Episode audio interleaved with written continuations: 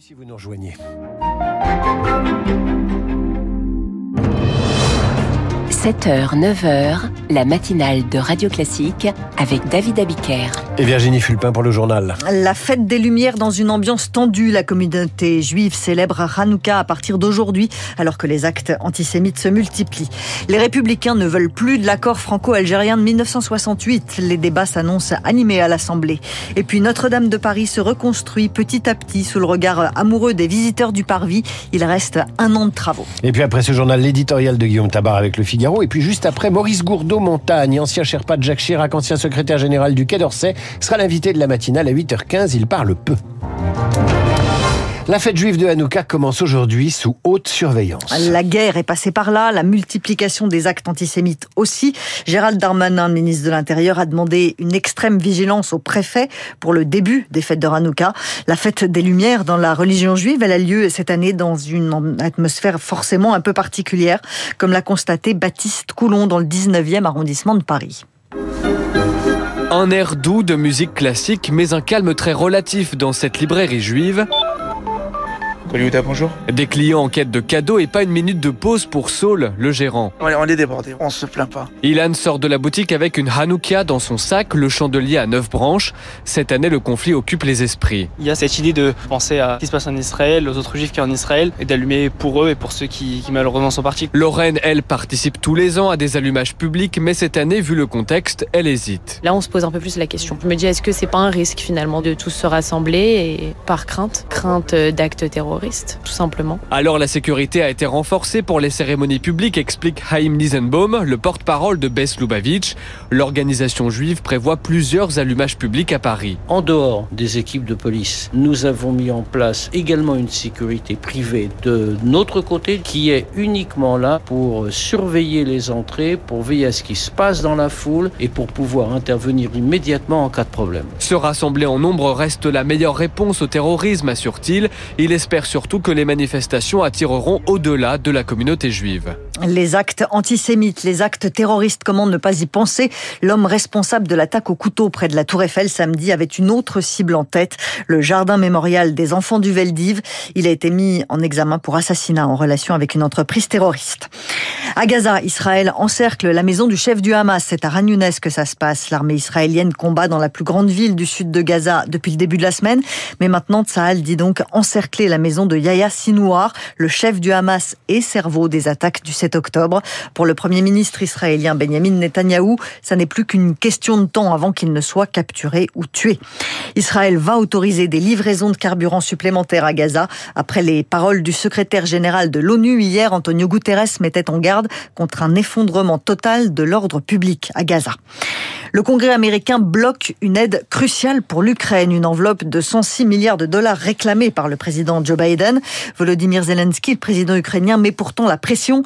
Vladimir Poutine compte sur l'effondrement du soutien occidental à l'Ukraine. Il est 8h04, vous écoutez Radio Classique à l'Assemblée nationale. Les républicains veulent mettre fin à l'accord franco-algérien de 1968. Cet accord facilite l'installation d'Algériens en France. Il date donc de 1968, quelques années après la guerre d'Algérie, un moment où la France avait besoin de main-d'œuvre. C'est devenu plus simple pour les Algériens d'obtenir un titre de séjour. Les républicains pensent que ce dispositif n'a plus lieu d'être et ça n'est pas du goût du président Emmanuel Macron qui redoute un regain de tension avec l'Algérie, Charles Ducrot.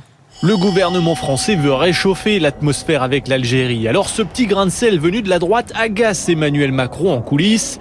La diplomatie, c'est son affaire. Mais le chef de file des Républicains, Éric Ciotti, ne l'entend pas de cette oreille. C'est aussi euh, du ressort du Parlement de mettre un terme euh, à une injustice alors que nous n'avons aucun retour de l'Algérie, si ce n'est des fins de non-recevoir quand euh, l'État français lui demande des laissés-passer consulaires pour accueillir leurs ressortissants parce qu'ils sont délinquants. Un accord jugé obsolète aussi par les députés du groupe Horizon, le parti d'Édouard Philippe, en désaccord avec la majorité, une majorité qui appelle à la raison, mais pas fermée à l'idée de rénover cet accord. Marie Lebec, députée Renaissance. C'est une invitation en quelque sorte à rénover l'accord. En revanche, grâce au travail de euh, Catherine Colonna, de Gérald Darmanin, on a plus euh, de laissés-passer consulaires pour renvoyer des Algériens qui ont des obligations de quitter le territoire euh, français.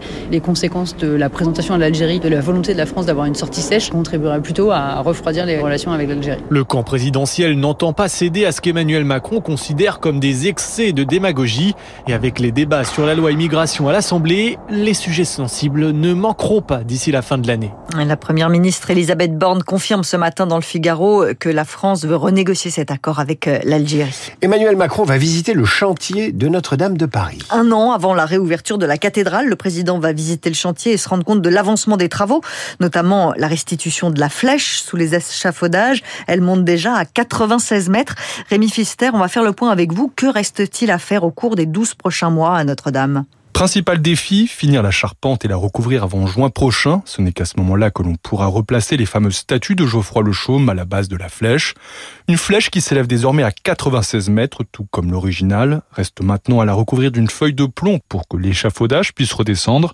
Elle apparaîtra progressivement dans le ciel de Paris à partir du printemps prochain. Comme un symbole, la croix en or de 8 mètres qui ornait son sommet a été replacée hier. Le coq devrait les rejoindre dans les prochains jours. Mais la reconstruction se passe aussi à l'intérieur avec la restauration des arcs-boutants de la nef et du chœur. Et puis il faut assurer le passage de l'électricité, de l'eau et du chauffage. Tous ces travaux secondaires sont très importants et prennent beaucoup de temps. Après l'été, ce sera la phase du rodage jusqu'au 8 décembre 2024 avec l'installation du mobilier, de l'orgue, son réaccordage, puis le nettoyage complet de la nef. Selon l'Elysée, le calendrier pour la réouverture sera respecté, mais le chantier, lui, ne sera totalement achevé qu'en 2030. Alors pas encore de messe à Notre-Dame cette année pour Noël, mais chez vous, il y aura sans doute un réveillon et sans surprise, le repas va coûter cher. Les courses alimentaires coûteront 9,2% de plus que l'an dernier, d'après une enquête de l'UFC Que Choisir. Sur deux ans, la hausse atteint même 25%.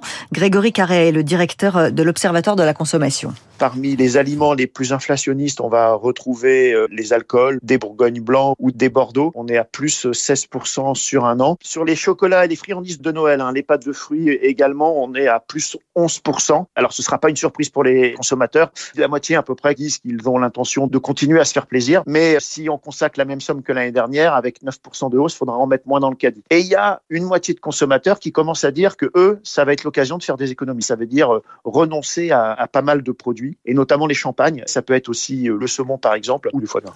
Grégory Carré avec Zoé Pallier. Et pour l'Olympique lyonnais aussi, l'addition est lourde. 3-0 pour l'Olympique de Marseille hier soir au Stade Vélodrome.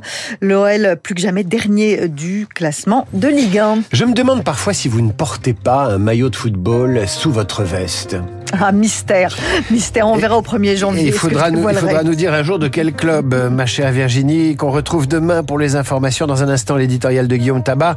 Et à 8h15, nous parlerons de politique étrangère, la politique étrangère de la France, avec l'ancien Sherpa Jacques Chirac. Il a occupé les ambassades les plus prestigieuses et est ancien secrétaire général du Quai d'Orsay. Maurice Gourdeau-Montagne est l'invité de la matinale à 8h15.